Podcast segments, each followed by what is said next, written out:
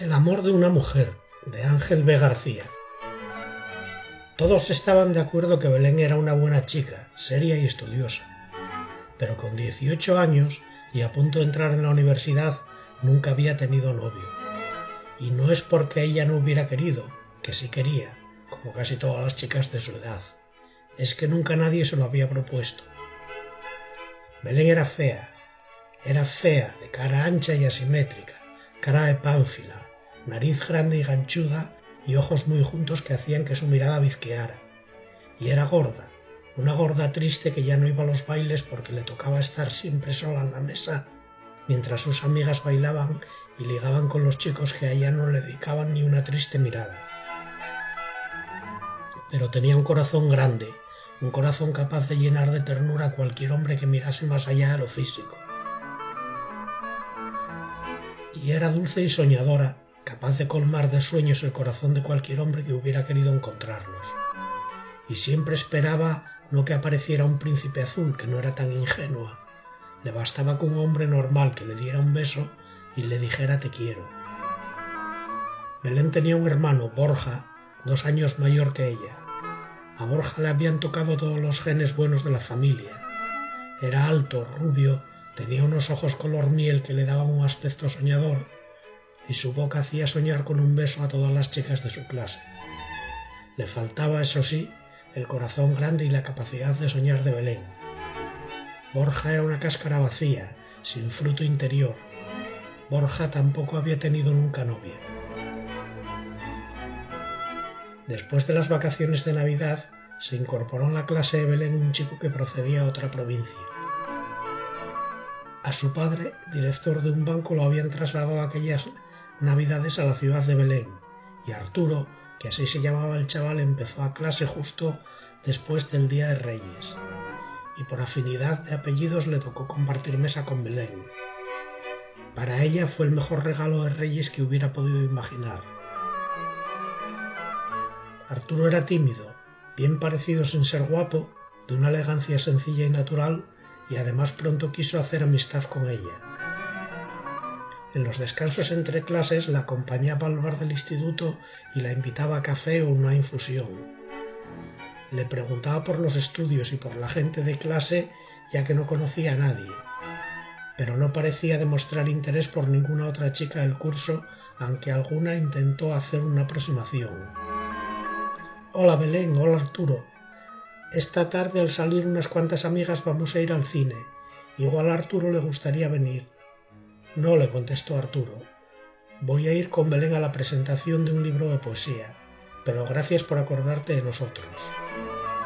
Aquella chica solo se había acordado de Arturo, no de Belén, y a ella le supo gloria la contestación de él. Cuando la otra se marchó le dijo No sabía nada de la presentación del libro de poesía. Lo leí en la prensa, ¿te apetece? Por supuesto, claro. Y Belén fue feliz como no recordaba haberlo sido nunca. Durante la clase de física estuvo distraída contra su costumbre y al final de la misma acabó confesándose que estaba enamorada. Al salir de la presentación del libro, Arturo la acompañó una parte del recorrido hasta su casa. Vivían relativamente cerca, el mismo barrio, y justo en la esquina donde se torcía hacia su calle se separaban, porque él vivía dos manzanas más allá.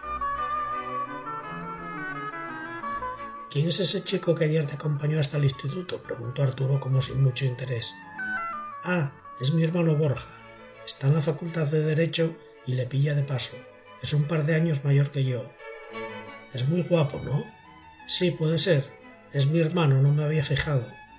Bueno, hasta mañana, Belén. Hasta mañana, Arturo.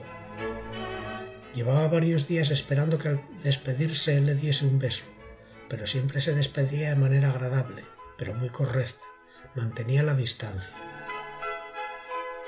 Ahora que se había confesado a sí misma que estaba enamorada, se había decidido a luchar por Arturo. Estaba segura de que a él también le gustaba a ella, pero era muy tímido y le costaba trabajo decidirse. Iba a hacer todo lo posible por empujarlo un poco y se sonrió. Durante la cena los padres se extrañaron de que a pesar que de primer plato había brécol y Belén siempre protestaba porque no le gustaba, lo comió sin rechistar y con una sonrisa en la cara. ¿Ya te gusta el brécol, Belén? le preguntó su madre. Pareces muy contenta. ¿Hay algún motivo especial? le preguntó el padre con interés. Será por ese amigo que tiene en el instituto.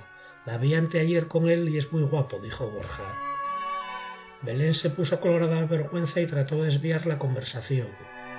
Los padres pensaron que sería mejor no meterla en aprietos, pero se alegraron que por fin tuviera un amigo, como todas las chicas a su edad. Sabían de sobra lo buena y trabajadora que era Belén, pero sentían pena de que fuese físicamente tan poco agraciada. Al día siguiente se levantó una hora primero y contra su costumbre se maquilló, se pintó los labios y la raya de los ojos. Escogió uno de los tres vestidos que la noche anterior había preseleccionado, eso sí, después de probarse y reprobarse los tres varias veces. Y finalmente puso unos zapatos de tacón, de medio tacón, pero era mucho más que los zapatos planos y sin gracia que acostumbraba usar para ir a clase. La madre la quedó mirando cuando bajó a desayunar y sonrió.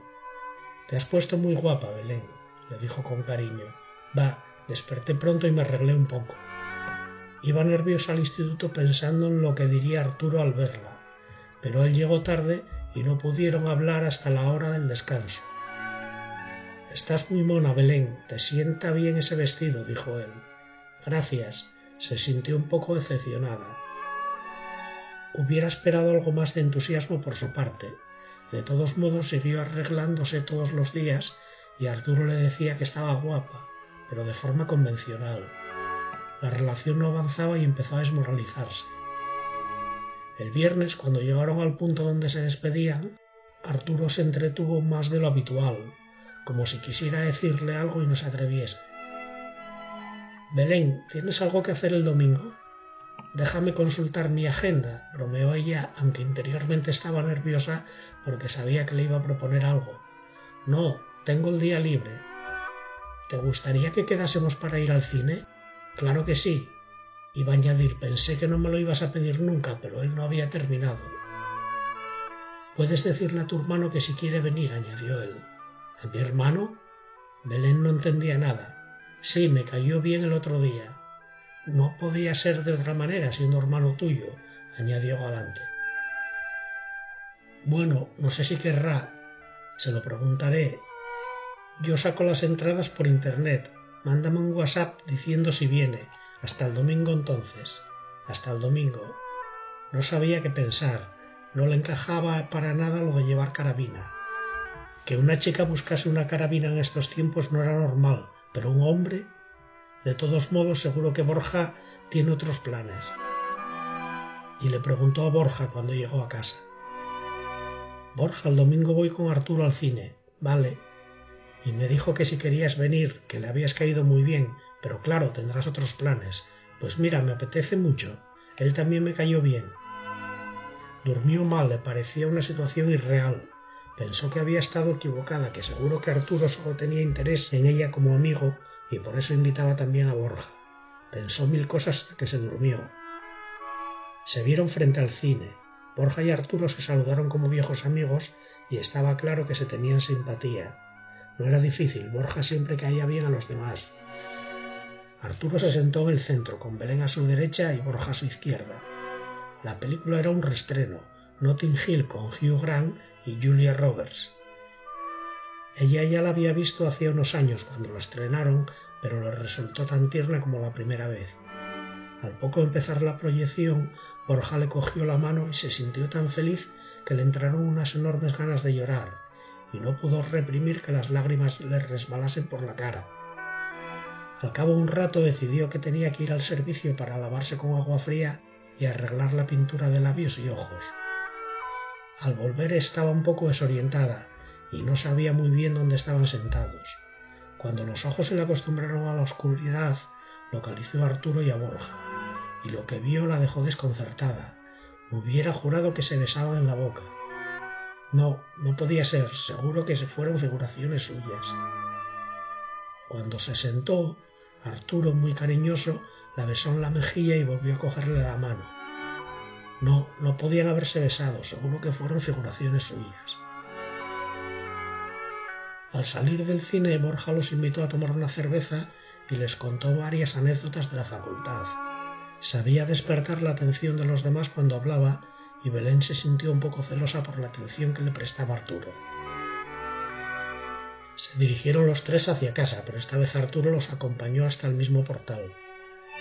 Bueno, yo voy subiendo, dijo Borja. Y Belén se alegró de que se dispusiera a dejarlos solos. Pues hasta mañana, le dijo Arturo, y le dio sin miramientos un beso en la boca que Borja aceptó con agrado. Belén quedó fría, si en aquel momento la cortan, no sangra. Arturo aprovechó el momento para darle también un beso en la boca que ella ni aceptó ni rechazó. No sabía qué hacer. Comprende, Belén, me gustáis los dos. Yo soy bisexual y Borja y tú os complementáis. Tú tienes una gran belleza interior y la de Borja es más superficial. ¿Por qué no podemos ser felices los tres? No dijo nada, no le contestó, dio media vuelta y salió corriendo y llorando hacia el portal. Los padres habían salido y solo estaba Borja, que veía tranquilamente la televisión mientras tomaba un refresco. Cabrón, ¿cómo puedes hacerme esto? Tú tienes a quien quieras y Arturo es el primer hombre que se interesa por mí, le dijo escupiendo las palabras con rabia. Se encerró en la habitación y lloró. Todo se mezclaba en su cabeza. Ella quería a Arturo, pero Arturo quería a los dos y Borja seguramente no quería a nadie como querían ellos, pero a su manera sentía algo por Arturo y siempre había sido un buen hermano. Y estuvo pensando y llorando hasta el amanecer. Se levantó pronto, se vistió y como hacía últimamente se pintó los labios y los ojos. Aún no se había levantado nadie y dejó una nota a su madre diciendo que marchaba pronto para ir a la biblioteca a hacer un trabajo. La verdad es que necesitaba despejarse con el aire de la mañana y pasear un poco para tranquilizar los nervios. Cuando llegó al instituto Arturo no había llegado aún. Se sentó y esperó. Al poco rato llegó él y se sentó a su lado. Parecía que tampoco había pasado una buena noche. Cuando la miró, vio una enorme tristeza en su mirada y supo que quería estar al lado de aquel hombre que le demostraba que tenía miedo de perderla. Si quieres, volvemos al cine, los tres. A los ojos de Arturo asomó nuevamente la alegría. Había amanecido nublado, pero en aquel momento salió un rayo de sol.